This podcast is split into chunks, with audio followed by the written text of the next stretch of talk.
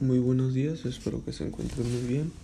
En este podcast hablaremos un poco sobre lo, el tema visto en esta semana de los procesos de formado de los metales, donde pues veremos eh, un poco resumidamente lo antes hablado por el maestro durante las clases y donde mediante este medio nosotros platicamos eh, lo entendido eh, abordado, lo entendido que se abordó en la clase y mediante nosotros este tema pues lo damos a explicar y tratamos de hablar sobre los conceptos básicos y que en este podcast hablaremos principalmente sobre los procesos de formado en los metales y hablaremos unos conceptos derivados de esto.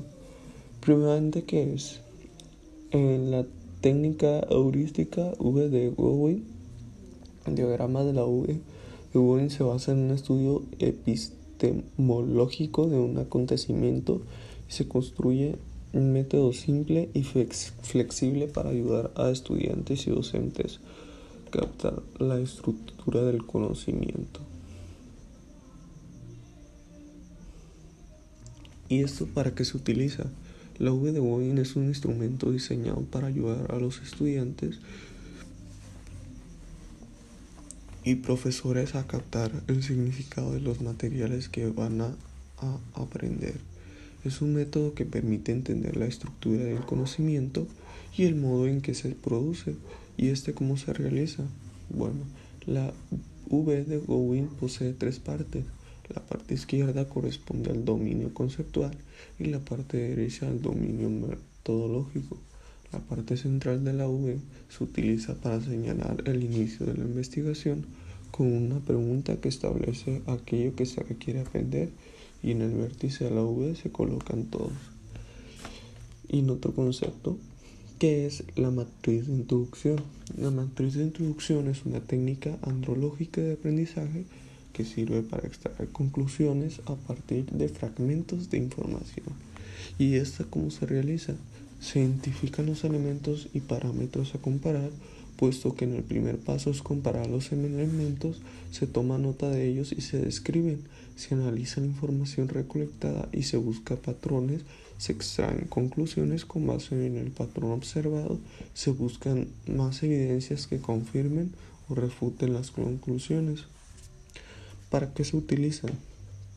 La matriz de inducción permite extraer conclusiones, identificar elementos de comparación, identificar semejanzas y diferencias entre conceptos, temas o hechos, desarrollar pensamiento crítico, analizar, sintetizar y emitir juicios. Correlación. ¿Qué es la correlación? La correlación es una medida esta estadística que expresa hasta qué punto dos variables están relacionadas linealmente, esto es, cambian conjuntamente a una tasa constante, es una herramienta común para describir relaciones simples sin hacer afirmaciones sobre causa y efecto. ¿Y qué significan los números de las correlaciones?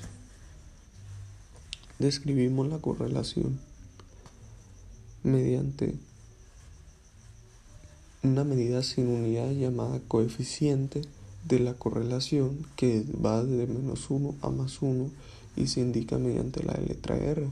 La significancia estadística se indica mediante un valor P, por tanto usualmente las correlaciones se escriben con dos números, clave R igual a IP.